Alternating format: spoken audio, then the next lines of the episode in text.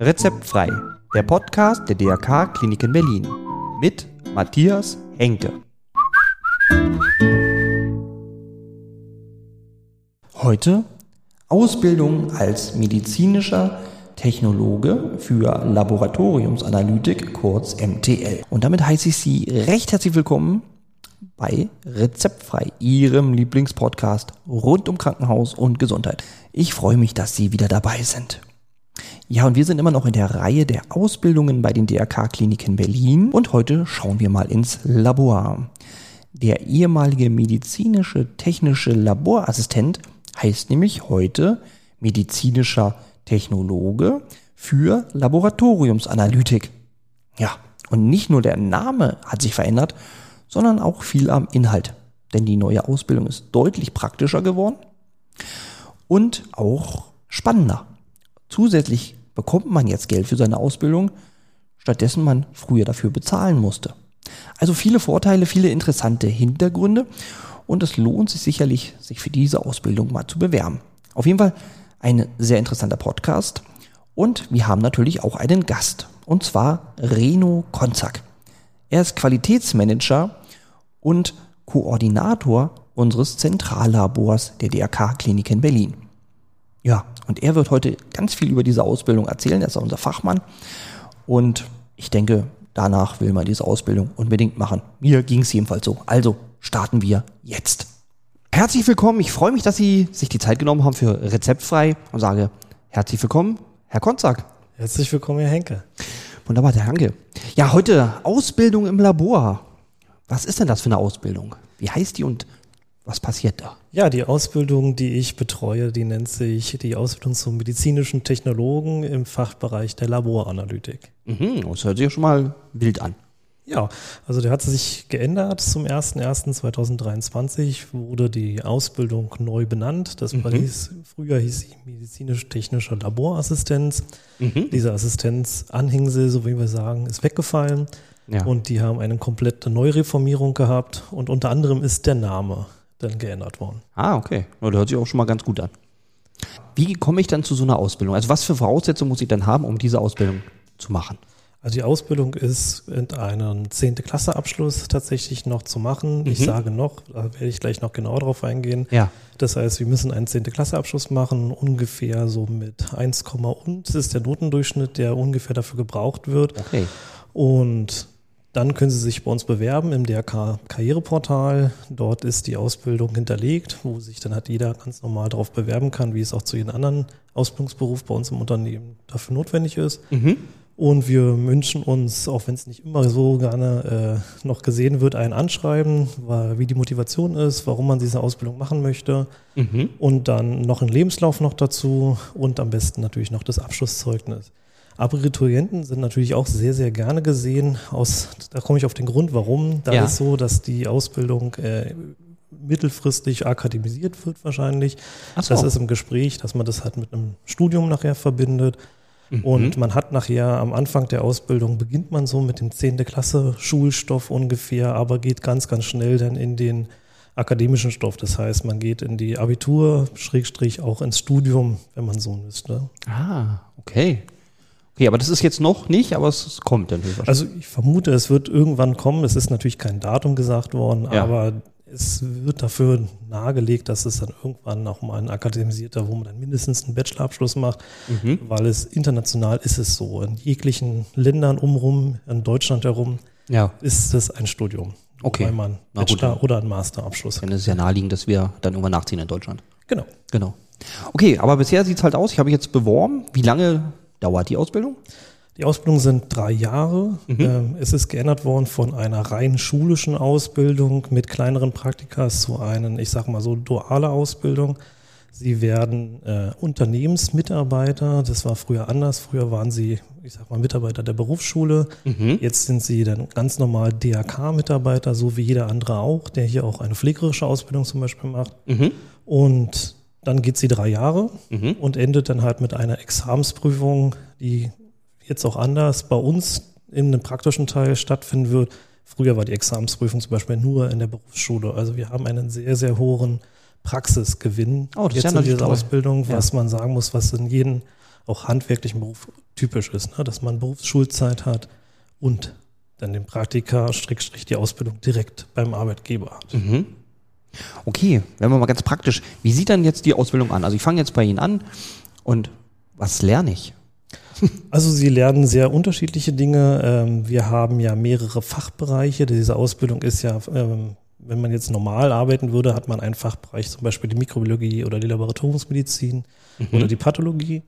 Das ist in der Ausbildung natürlich zusammengefasst. Das heißt, in der Ausbildung haben Sie in allen Fachbereichen äh, einen Einsatz. Das heißt, Sie gehen in die Laboratoriumsmedizin, untersuchen ganz überwiegend Blut, aber auch Urin oder Gehirnflüssigkeit, der sogenannte Liquor, und untersuchen die darauf, ob der Patient gesund oder krank ist, wenn man es ganz grob machen möchte. Mhm. Unter anderem gibt es natürlich auch, wenn jetzt Patienten äh, Probleme haben beim Wasserlassen, dass es dann äh, auch mikrobiologische äh, Untersuchungen nach sich zieht, wo man dann halt den Urin in eine Mikrobiologie gibt und untersucht, ob der Urin äh, Mikroorganismen inbehaltet und wird dann halt dort auf Kulturplatten ausstreichen. Das ist dann so ein bisschen handwerklich, wo man dann diese in sogenannte Brutschränke gibt und guckt, ob da Bakterien zum Beispiel drauf wachsen. ne? Das Ah. ist auch eine Thematik, die in der Ausbildung bei uns gezeigt wird, die im Fachbereich der Mikrobiologie dann stattfindet. Ah ja.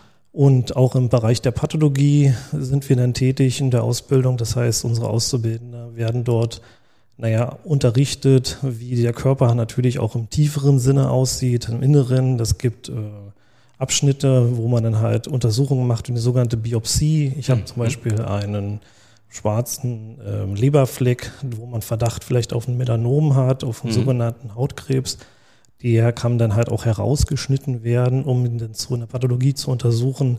Sind Krebszellen enthalten? Ja, nein. Und das wird in der Ausbildung auch gezeigt und auch äh, untersucht. Und da muss man aber auch zugeben, der handwerkliche Teil ist dann das, was wir machen. Das heißt, wir bereiten die Präparate vor, die dann halt den Pathologen, dem, Pa- den Arzt in der Pathologie gezeigt werden, der dann dort die Mikroskopie macht und entscheidet, ist es eine Tumorzelle, ja, nein. Ah ja, okay. Aber es ist ja ziemlich komplex, also ist ja we- abwechslungsreich. Genau, das ist genau der Grund, warum diese Ausbildung eigentlich super spannend ist. Ähm, sehr, sehr viel Abwechslung, sehr, sehr viel Individualität. Geht man eher in die handwerkliche Schiene dieser Ausbildung, dann wird man sich wahrscheinlich eher in der Pathologie, Mikrobiologie wiederfinden. Geht man eher so in die theoretische, ähm, sehr fallbezogene Thematik, findet man sich vermutlich mal eher in der klinischen Chemie wieder, wo es dann sehr viel hochtechnisierte, spezialisierte Geräte gibt, mit denen man dann arbeitet, die teilweise raumfüllend sind in der Größe, wo man sich dann das gar nicht so richtig vorstellen kann. Ja, und das ist dann, wo der Bereich klinische Chemie eine, eine super spannende Thematik einfach Ja, also es hört sich auch wirklich interessant an. Nochmal zum Ablauf. Ähm, wie viel Praxis und wie viel Schule habe ich? Ich habe ja wahrscheinlich trotzdem noch Schule, oder? Genau, also die Ausbildung wurde deutlich erweitert im praktischen Teil. Das heißt, in der früheren Ausbildung war es so gewesen, dass man sehr, sehr viel Zeit in den sogenannten Berufsschullabor äh, tätig war und sehr viel Theorieunterricht hat. Mhm. Dieses Berufsschullabor wurde etwas reduziert, es wurde auch etwas Theorie reduziert und damit haben sie die Praxisstunden erhöht. Das bedeutet, man ist ungefähr so 2000, 2400 Stunden in der Praxis innerhalb dieser drei Jahre Mhm. und der Rest der Zeit befindet man sich tatsächlich dann in der Berufsschule. Mhm. Und die Freizeit, die man früher hatte innerhalb der Ferien, das ist ganz typisch für eine rein schulische Ausbildung, dass man dann halt frei hat, wenn es Ferien sind. Mhm. Die gibt's jetzt nicht mehr. In den Ferien ist man in der Regel eher dann in, bei einem Ausbilder in der Praxis. Ah, Und die okay. Praxis vergibt dann natürlich, um dann auch mal Freizeit zu haben, Urlaub. Ah, das ist in unserem okay. Fall 26 Tage, haben die Auszubildenden bei uns Urlaub. Die werden im ersten Ausbildungsjahr sehr typisch von mir als Hauptpraxisanleiter halt vergeben, um halt erstmal einen Start zu haben. Aber im zweiten und dritten Ausbildungsjahr mache ich das mit den Auszubildenden zusammen, dass man den Urlaub einplant, wo könnte der stattfinden und wo würde es auch für den Auszubildenden passen. Mhm. Sollte natürlich im ersten Jahr irgendein ganz wichtiger Termin sein oder ein Langzeit geplanter Urlaub, dann kann man das natürlich auch in den gewissen Grenzen, die man zur Verfügung hat, auch umschieben. Ja, Aber es ist aus Praktikabilitätsgründen aktuell bei uns so. okay. Naja, gut, aber das hört sich ja ganz vernünftig ist ja wie dann im echten Berufsleben sozusagen schon. Genau. Ja. Und ähm, ist es denn wöchentlich aufgeteilt, dass ich, was weiß ich, zweimal die Woche in die Berufsschule gehe und dreimal oder so? Die, das ist bei uns ähm, theoretisch müsste man sagen, in normalen Ausbildungsberufen ist es so, mhm. aber weil es sehr komplexe Themen sind, die man halt auch unterrichtet in der praktischen Ausbildung, ist es so, dass es ähm, wochenweise Blöcke gibt, die man mhm. halt in unterschiedlichen Fachbereichen stattfindet. Also aktuell ist unsere jetzige Auszubildende, die im Februar angefangen hat, mhm. so dass sie jetzt ein elf Wochen Praktikum bei uns im Unternehmen hat, mhm. wobei sie aber nicht elf Wochen in einem Fachbereich ist, sondern ich sag mal vier Wochen in, den, äh, in der klinischen Chemie befindet, dann zwei Wochen in der Pathologie, zwei Wochen in der Mikrobiologie ah. noch ein paar Wochen in unserem vierten Fachbereich der Hämatologie zum Beispiel sich befindet. Ja. Aber wir setzen sie ganz überwiegend auch äh, in allen drei Standorten ein, die die DRK-Kliniken haben, einfach ah. um auch alle Kliniken einfach kennenzulernen, alle Mitarbeiter kennenzulernen. Ja. Und natürlich auch, wir haben ja unterschiedlich große Krankenhäuser, mal ein kleines Krankenhaus kennenlernen, mal ein großes Krankenhaus kennenlernen. Mhm auch mal die Klinik Köpenick, die ja sehr viel onkologische Patienten hat, einfach mal dieses Patientenklientel auch kennenzulernen, dass man sagt, okay, man kriegt einfach mal auch andere Patienten zu Gesicht, andere Fälle, mhm. andere Herausforderungen, die wir uns im Labor stellen. Und deswegen setzen wir sie überwiegend ganz grob in ganzen Kliniken einfach ein. Ja, spannend. Da wird einem wirklich nicht langweilig. Das ist die Schöne an. Ähm, wie ist es mit Prüfungen? Also es gibt, Sie hatten gesagt, es gibt halt eine, eine Endprüfung zum mhm. Schluss. Aber gibt es auch irgendwie noch Zwischenprüfungen oder also die, bei uns in der Ausbildung selbst nicht. Wir mhm. werden keine Prüfungen stattfinden lassen, wenn wir jetzt hier in der praktischen Ausbildung sind. Natürlich werden wir bestimmte Sachen mal, wenn wir was gezeigt haben, wie am Gerät gearbeitet wird, werden wir natürlich mal abfragen, auch ohne mhm. Zensuren, wie funktioniert dieser Vorgang, wie funktioniert dieser Vorgang.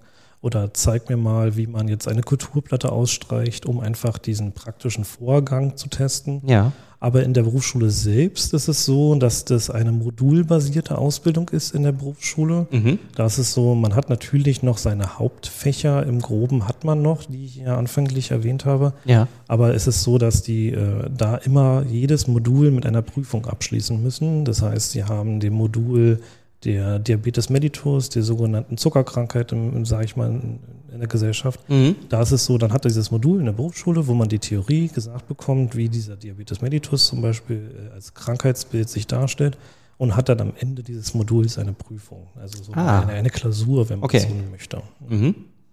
Und das muss man bestehen, sonst würde man an dem Punkt erstmal hängen bleiben in der Berufsschule. Man hat natürlich weiterhin noch Unterricht, aber ja. diese Ausbildung kann nur bestanden werden in der Theorie, wenn man alle Zwischenprüfungen, wenn man so eine Modulprüfung auch äh, abgeschlossen mhm. hat. Dieses Modulbasierte merkt man auch, das ist dann auch, was man aus dem Studium dann nachher kennen würde, ja. dass man dort auch Module hat, die man abschließen muss und pro Modul eine Prüfung hat. Okay, aber wenn ich mal durchrausche, ich kann sie noch mal wiederholen? Mehrmals, genau. Mehrmals. Also es ist nicht so, dass man jetzt nur zwei Versuche hat oder so, aber das regelt hauptsächlich die Berufsschule. Mhm. Wir kriegen als Arbeitgebern in dem Sinne äh, eine Mitteilung.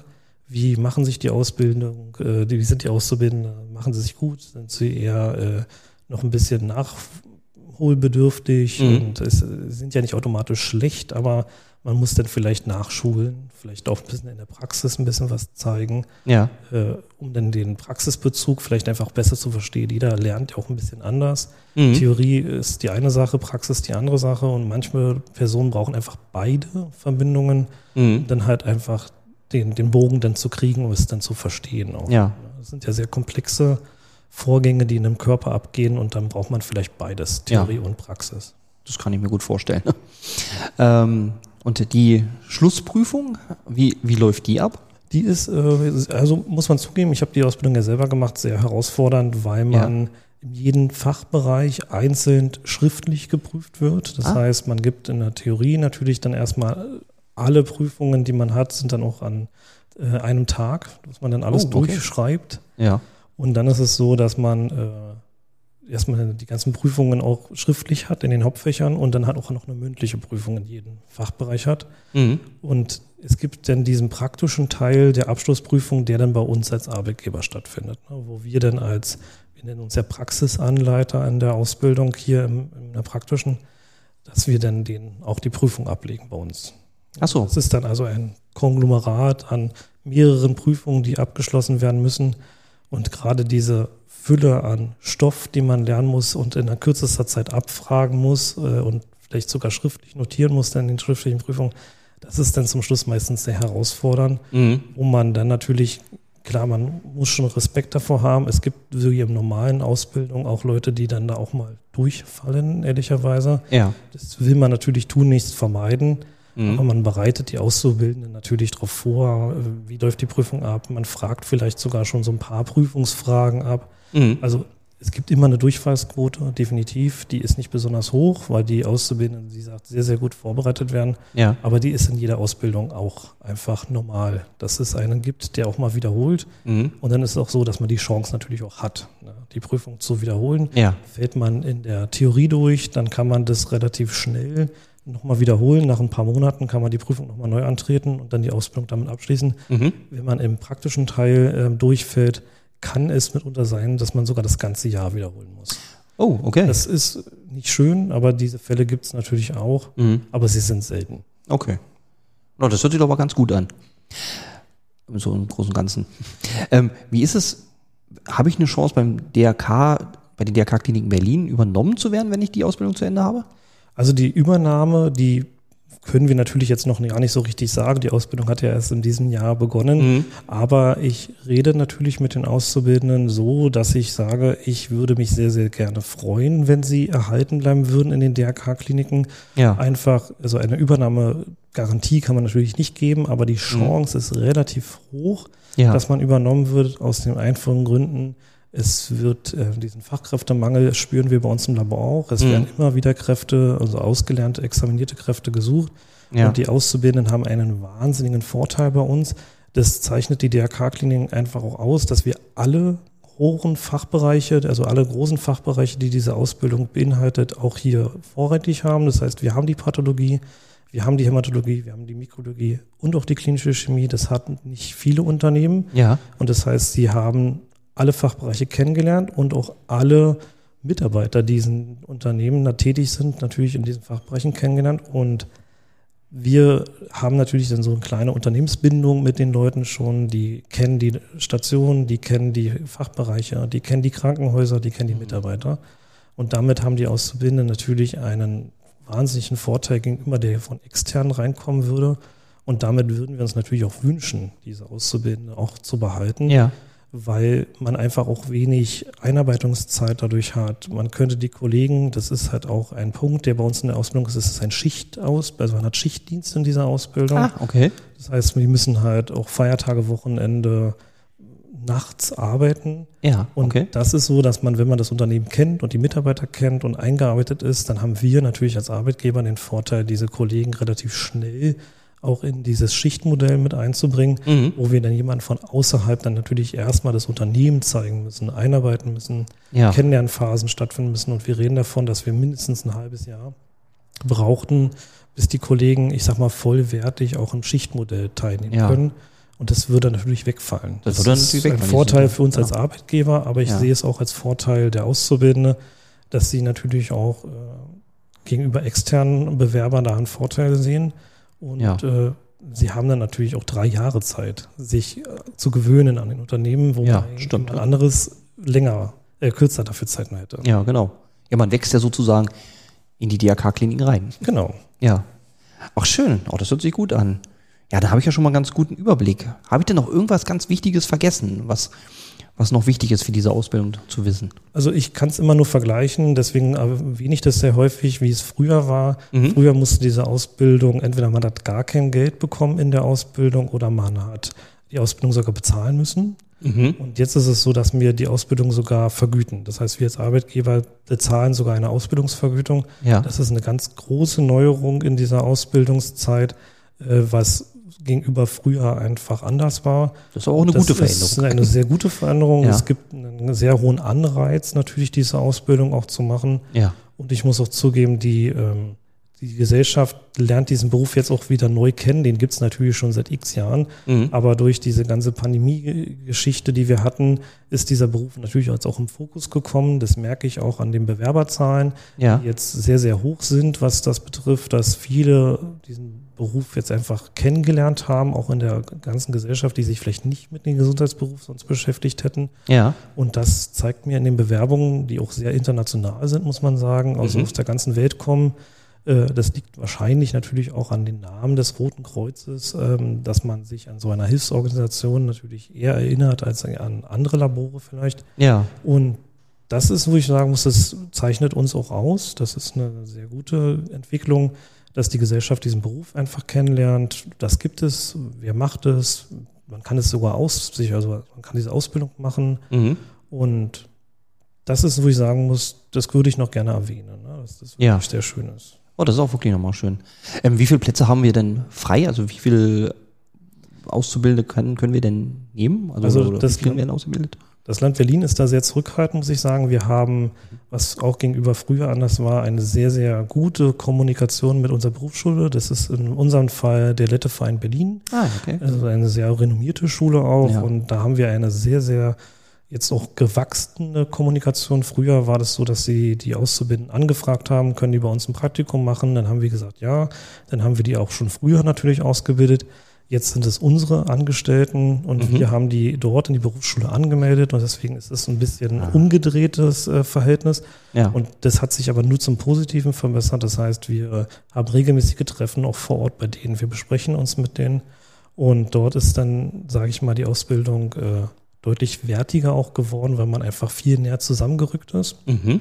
Und wir nehmen aktuell, deswegen sage ich anfänglich auf die Frage zurückkommt, sind wir zurückhaltend, weil natürlich auch viel Ungewissheit in dieser Ausbildung steckt, weil sich alles auf links gedreht hat, die komplette ja. Ausbildung. Und wir nehmen zwei pro Jahr. Pro Jahr, okay. Weil wir sagen müssen, es gibt einen im Februar, einen im September. Mhm. Wir haben jetzt aber bei den Bewerbern in diesem Jahr einen sehr, sehr viele herausragende Bewerbungen gehabt. Und dort haben wir dann entschieden, dass wir sogar drei dieses Jahr nehmen. Ah, das heißt, wir haben okay, jetzt eine schön. Dame gehabt, die im Februar begonnen hat. Ja. Und wir haben jetzt einen Herrn und eine Dame, die jetzt äh, am 1.9. Schrägstrich, also übermorgen oh, bei ja. uns dann anfängt, ja, super. Äh, die Ausbildung zu machen. Ja. Das heißt, es kann sein, dass wir, ich sag mal, zwei bis drei nehmen als den DRK-Klinik. Oh, das ist aber schon mal ganz schön. Mhm. Ja, prima. Also ich bin auf jeden Fall gut informiert, habe fast Lust, die Ausbildung jetzt zu machen. Vielleicht bewerbe ich mich. Und ähm, ja, da kann ich nur noch sagen, vielen, vielen Dank, Herr Konzak, dass Sie uns da so gut aufgeklärt haben. Ja, bitteschön. Vielen Dank. Danke. Danke, dass Sie wieder dabei waren. Das war der Podcast Rezeptfrei der DRK-Kliniken Berlin mit Matthias Henke. Mehr Informationen erhalten Sie unter www www.drk-kliniken-berlin.de. Abonnieren Sie gerne diesen Podcast. Rezeptfrei erscheint alle zwei Wochen neu.